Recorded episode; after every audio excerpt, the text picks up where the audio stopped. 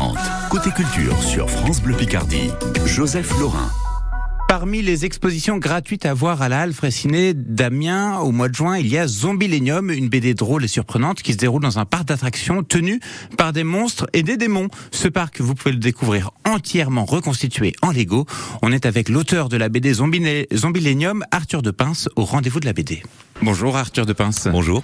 Merci euh, d'avoir accepté notre invitation ce matin. Alors ce matin, nous sommes au milieu de l'exposition Zombilenium. Alors Zombilenium, pour ceux qui ne le savent pas, ah bah, je vais vous laisser le décrire. Oui, alors euh, bah, pas de problème, je suis habitué. Donc en fait, Zombilenium, c'est euh, ma bande dessinée qui a également d'ailleurs été adaptée en film il y a 5 ans et ça raconte l'histoire d'un parc d'attractions qui qui n'embauche que des monstres, donc des vampires, des loups-garous, des zombies. Et ça raconte l'histoire de, de ce parc, tout ce qui s'y passe et aussi les coulisses parce que ça traite évidemment du monde du travail parce qu'il y a euh, un patron, un délégué syndical, etc. Donc euh, euh, c'est avant tout une BD d'aventure. Là, le sixième et dernier tome vient de paraître, enfin est paru en fin d'année dernière. Donc c'est une aventure qui se boucle, qui n'est peut-être pas totalement terminée, mais en tout cas ça donne de la matière, en tout cas à faire une expo. Ça fait dix ans que cette série vous accompagne. Un tout petit peu plus, ouais, ouais, ouais. voilà, 13 ans. 13 ans, ça porte malheur. On va dire 12 ans et demi. Oui, très bien. Ouais. Comment vous expliquez le succès de cette série? Alors euh, le succès, je pense que c'est euh, surtout d'abord dû euh, au fait qu'elle soit parue dans le journal de Spirou, ce qui est une aubaine hein, pour les auteurs, puisque le journal de Spirou a, si je dis pas de bêtises, à peu près 200 000 lecteurs par semaine répartis entre la France et la Belgique, et c'est une super occasion pour un auteur de faire connaître son travail, puisque bah il y a 200 000 personnes qui déjà découvrent découvrent la série. Après pour le reste, je, je saurais pas trop quoi dire. C'est vrai que j'utilise une technique de dessin vectoriel, donc je dessine sur tablette. Euh, c'est un, pour le dire bref, en fait, c'est un, logiciel qui permet de dessiner des formes euh, comme du papier découpé. Donc c'est des couleurs euh, en aplat. c'est un style qu'on voit pas énormément en bande dessinée, beaucoup en illustration, mais beaucoup moins en bande dessinée. alors après, je sais pas si c'est la raison de, du, du, succès ou pas, mais, mais en tout cas, c'est vrai que c'est une technique. Tout ce que je sais qui qui est pas tellement utilisée pour parler des monstres.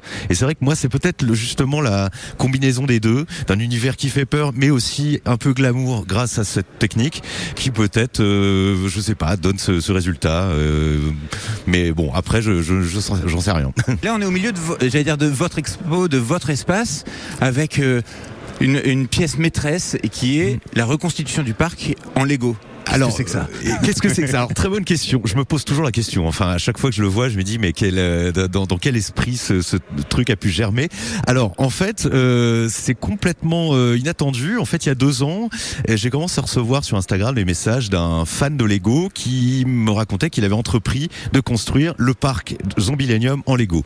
Moi, je me suis dit au départ, mais qu'est-ce que c'est que ce fou Et alors, euh, évidemment, donc depuis, on a, on est resté en contact. En fait, donc c'est un grand, grand fan de Lego qui s'appelle Stéphane Qui fait partie d'une association qui s'appelle Fanabric, basée dans l'est de la France. Mais alors il y a aussi une association de fans de Lego ici dans le nord qui s'appelle Stilug. Et euh, donc des associations de fans de Lego, il y en a un peu partout. Et chaque membre, chaque fan de Lego a un peu son grand œuvre, c'est-à-dire euh, son travail sur lequel il ou elle travaille euh, un peu pendant son temps perdu. Un peu comme les fans de train qui reconstituent carrément tout un étage avec plein de décors et tout ça. Et donc Stéphane travaille dessus depuis plus de deux ans. Et c'est hyper impressionnant. Moi, je mesure même pas la, la, la, chance que j'ai d'avoir euh, ce fan qui construit le parc. Moi, je suis complètement ébloui parce qu'en plus, il a le sens du détail. Euh, là, là, par exemple, je suis, on se trouve derrière un bâtiment. Il y a, euh, il a même fait les toilettes. il y a, là, il y a un petit manège. Il a vraiment, carrément épluché toutes mes bandes dessinées. En plus, alors, je lui envoie régulièrement en plus des plans, des, des façades pour pour, pour l'aider un peu dans, dans sa tâche. Et là, par exemple, il est en train de construire le roller coaster et il a même fabriqué une grue pour montrer qu'il est en train de fabriquer le roller coaster. C'est-à-dire qu'en fait, euh, il y a des pas fini voilà, il y a des voilà, c'est ça, il y a des petits bonhommes Lego ouvriers euh, qui sont en train de, de monter euh, les rails. Enfin, c'est donc une espèce de, de, mise en abîme là. C'est super marrant. Et alors, et, et, ce qui est dingue, c'est que voilà, il y a, il y a, de temps il me demande, mais alors, est-ce qu'il y a un chandelier à tel endroit? Là, j'ai vu qu'il y avait un petit fantôme dans le restaurant en haut de la tour. mais alors, du coup, je vais mettre quelques tables et des chaises et tout ça. Enfin, et quelque part, en, en suivant son travail, moi, ça me replonge aussi dans le quand j'étais enfant, de, parce que j'étais fan de Lego. Enfin, j'y jouais quand j'étais petit, et ça me ça me replonge aussi un peu là-dedans. Donc, euh, c'est vraiment un travail de passionné, et c'est vraiment euh, c'est vraiment génial. Enfin, à Angoulême, il y avait aussi son parc qui était exposé. Euh, bah, ça éclipsait complètement le reste de l'expo, presque. Enfin, on sentait faut, que faut tous les le reste de l'expo, c'est ça que vous dites. Ouais, ouais, c'est bah en fait, alors si le reste de l'expo est super. Enfin, il y a un super bon travail de, de scénographie, un super bon travail de de, euh, d'explication. Sans, il y a pas trop de texte, c'est ça qui est bien. Euh, il y a un peu l'essentiel euh, qui est montré euh, là, donc il y a aussi un super boulot qui est fait évidemment.